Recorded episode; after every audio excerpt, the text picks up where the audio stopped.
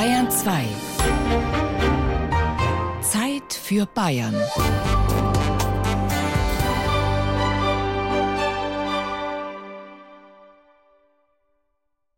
Taxa ist ein verschlafenes Straßendorf. Der letzte Vollerwerbsbauer hat längst schon aufgegeben oder hat umgesattelt und ist heute Nebenerwerbslandwirt, wie zum Beispiel Michael Obermeier, der Tonibauer in Essenbach bei Taxa in Odelshausen. Er ist nebenher noch Skilehrer, Industriekaufmann und Hühnerzüchter. Alles in einem. Und er ist Bewahrer und Förderer eines Wunders, denn Obermeiers Hühner legen bei guter Pflege hin und wieder ein geheimnisvolles Taxaei.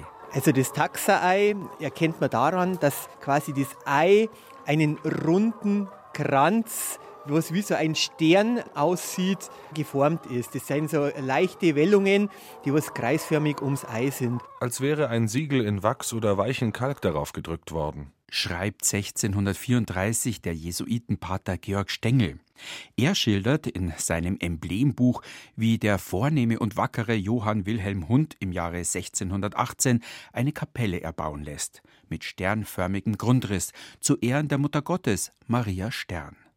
Unmittelbar nach Baubeginn hätten Mägde im Hundschen Hühnerhof dann ein besonderes Ei entdeckt, mit einem Stern oder Strahlenkranz auf der Schale.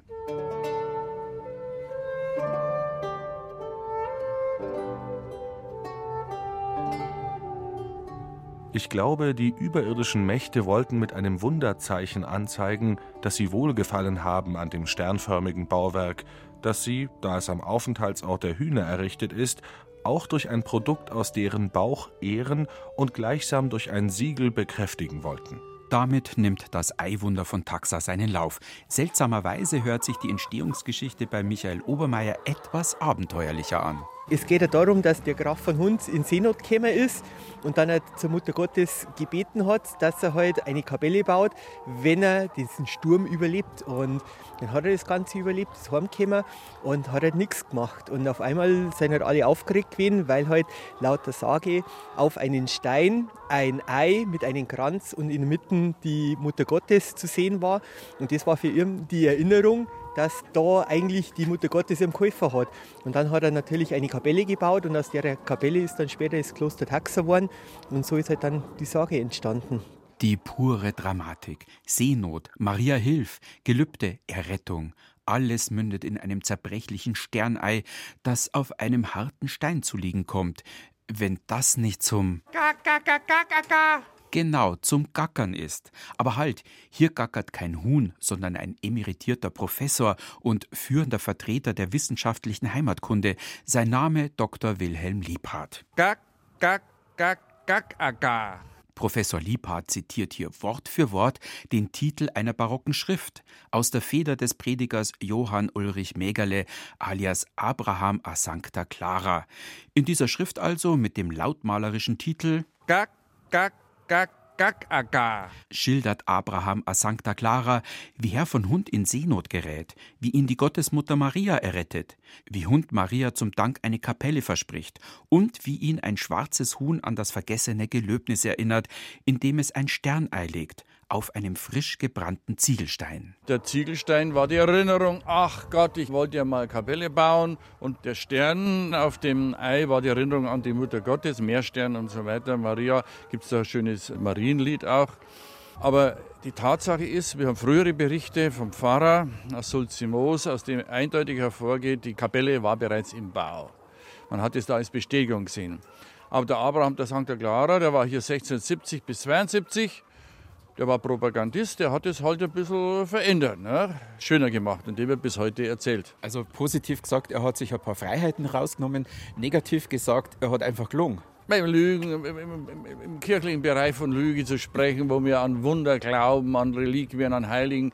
Ich würde sagen, nein, er hat sie entsprechend präpariert. Ausgeschmückt. Ausgeschmückt, anschaulicher gemacht. Die heute bekannte Geschichte vom Eiwunder von Taxa ist also eine Erfindung von Abraham a Sancta Clara.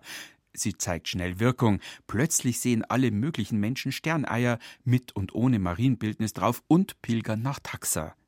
Heimatprofessor Wilhelm Liebhardt zitiert Sancta Claras Zufriedenheit mit dem Erfolg der Wallfahrten. Das schönste Ei mit einem Frauenantlitz in der Mitte stammt vom Kloster Altomünster aus dem Hühnerhof der Äbtissin von Altomünster.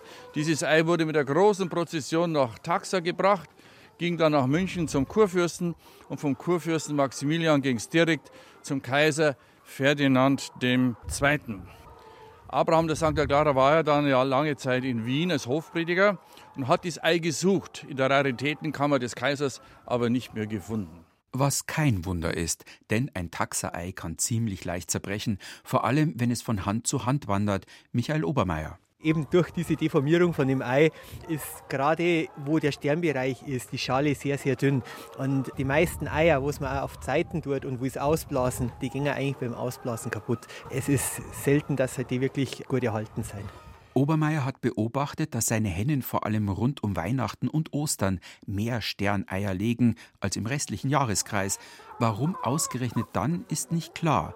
Aber dass die Hennen überhaupt intakte Sterneier legen können, grenzt angesichts der Zerbrechlichkeit der Schalen an ein Wunder. Wir haben einmal nachgefragt, woher kommt das Ganze, dass überhaupt solche Eier kommen. Und wir haben einmal so die Antwort gekriegt, dass wenn während der Legephase oder während der Erzeugung vom Ei, gerade in der Nacht, mhm. das Huhn erschrocken wird, dass sich dann solche Verformungen bilden können.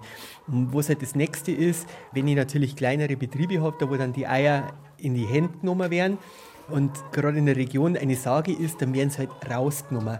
Und in anderen Betrieben ist es wahrscheinlich so, da läuft das Ei entweder durch oder es wird einfach weggeschmissen. Und wenn halt eine Sage dahinter steht, dann gehen wir halt mit dem ganzen Bild anders um. Auf ein paar tausend Eier kommt vielleicht einmal ein Sternei daher im Jahr. Von welchem Huhn es konkret stammt, das bleibt aber das große Geheimnis der Hühnerschar. Hast du das Ei gelegt, ha? Na, geh. Da haben wir jetzt eine schöne braune Hähner. Ja. Das ist so ein Huhn, das vielleicht einmal so ein Taxerei legen kann. Das kann durchaus möglich sein, dass der einmal ein Taxerei legt. Gut, man kann es halt nie genau feststellen, weil sie legen ja auch in ein Nest rein und auf einmal ist wieder eins da. Und da wissen wir leider nicht, welche dieses Goldhuhn ist sozusagen. Aber so ein Taxerei fällt ja schon auf in einer Zeit, wo eigentlich lauter Normeier, EU-Normeier da sind, die ganz perfekt sind. Und dann kommt da so ein unperfektes Ei daher, oder? Ich finde gerade das Schöne und mir persönlich gefallen auch immer diese Eier, die mal ein bisschen anders sein. Die haben einfach ein bisschen was. Doch zurück nach Taxa, ins Jahr 1618. Der Fenstersturz von Prag, Beginn des Dreißigjährigen Krieges. Zwischen all den Weltereignissen kommt ein unscheinbares Ei auf die Welt im Dachauer Hinterland und sorgt für Aufregung in der lokalen Gerüchteküche. Alles ist Mund-zu-Mund-Propaganda. Das erste Aufsehen ist ja beim Schlossherrn schon. Und dann geht es natürlich rum, im Schloss geht es rum, dann geht es im Dorf rum, gibt der Gaststätte. Ne? Dann ziehen hier Leute durch. Odelshausen liegt ja an der Straße München-Augsburg. Was Besseres kann man sich hier gar nicht vorstellen. Es verbreitet sich dann. Es kommt zu ersten Prozessionen. Getragen und organisiert werden die frühen Wallfahrten nicht von der Obrigkeit, sondern von den Gläubigen selber. Das ist das Wesen einer Volkswallfahrt, sagt Heimatprofessor Wilhelm Liebhardt. Das Volk kommt hierher und will dieses Eiwunder sehen. Und es erfordert natürlich dann geistliche Betreuung, weil sonst entsteht Wildwuchs. Im Falle Taxa ist es interessant, dass der damalige Fürstbischof von Freising ein strikter Gegner dieser Wahlfahrt war. Während man in München, der Herzog und spätere Kurfürst Maximilian das gefördert haben, versucht der Bischof Ecker von Kapfing, das von Anfang an zu unterdrücken. Und dann gibt es tatsächlich einen Schriftverkehr, wo dann die Schlossherrschaft sagt, ja, wir brauchen jetzt Priester. Der Kaplan allein, der Schlosskaplan hat er das zunächst gemacht, oder der Kaplan von Sulzimoos allein, sind nicht in der Lage, den Ansturm der Menschen, die das Eis sehen wollen, die beten wollen und die spenden wollen, zu bewältigen. Wir brauchen da eine Seelsorge. Ein österreichischer Bettelorden, der Orden der barfüßigen Augustiner, der Augustiner-Eremiten, übernimmt schließlich die Betreuung der Pilger. Taxa entwickelt sich zur drittgrößten Wallfahrt in Altbayern nach Altötting und Tuntenhausen, gefördert vom Münchner Hof. Denn das Eiwunder passt hervorragend ins Konzept der Gegenreformation. Man will den Protestanten zeigen, die ja mit dem Marienkult nichts mehr im Sinn haben seit Luther, dass Maria wirklich segensreich wirkt und Wunder, Wunder machen kann. Aber wirklich reich wird Taxa offenbar nicht mit der Wallfahrt. Johann Wilhelm Hund verschuldet sich mit dem Bau des neuen Klosters und der Kirche, auch wenn beides ziemlich ländlich bescheiden ausfällt. Diese Augustine Eremiten haben kein Vermögen gehabt. Die mussten alles sich sozusagen erbetteln oder eben durch die Messstiftungen kamen sie zu einem Vermögen. 1802 ist mit einem Schlag alles vorbei. Säkularisation. Das Kirchen- und Klostervermögen wird zum Kriegführen gebraucht, zuerst gegen Napoleon, dann mit Napoleon gegen Österreich und Russland.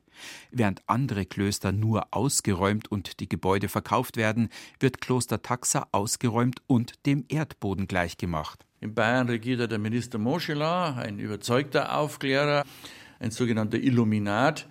Die sagen, das Volk ist jahrhundertelang verdummt worden durch die Kirche und am schlimmsten haben es die Bettelordenklöster getrieben. An Taxa wurde ein Exempel statuiert. Nichts sollte mehr an das Eiwunder erinnern. Auch wenn später Gläubige von Odelshausen noch eine kleine Kapelle und ein Gedenkkreuz für die verstorbenen Augustinerpater errichtet haben.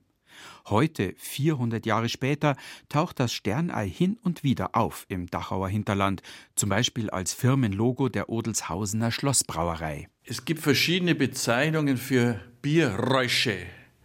Und im 18. Jahrhundert hat man auch gesagt, in dieser Region um Friedberg, Eichach, Fürstenfeldbruck, der hat einen Taxerstern. Das heißt einen Vollrausch. Nachdem er hier in Taxa in der Wahlfahrt war, ging man natürlich in die Gaststätte, hat gezecht und kam dann mit einem Taxerstern heim. Ein Schelm, wer dabei Schlimmes denkt, dass Odelshausen ein Taxersternei ausgerechnet im Wappen führt.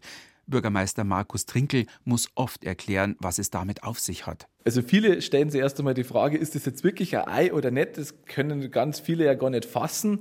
Deswegen wird dann erst einmal die Frage, ist das jetzt echt ein Ei? Und äh, dann wird halt oft die Frage gestellt, ja, wie kommt es dazu? Durch das, dass diese Sternumrandung, dieser Sternkranz außenrum ist, ist es für viele ja im ersten Moment nicht so sichtbar. Und dadurch ergibt sich dann eigentlich immer eine nette Geschichte und ein nettes Gespräch, wenn man den Hintergrund ein bisschen erläutert. Und das nehmen wir dann früher immer ganz amüsiert damit auf. Nur bei der Frage, ob das Sternei von Taxa roh oder gekocht ist, muss Bürgermeister Trinkel passen. ja, das, wenn ich wüsste, kann ich nicht beantworten.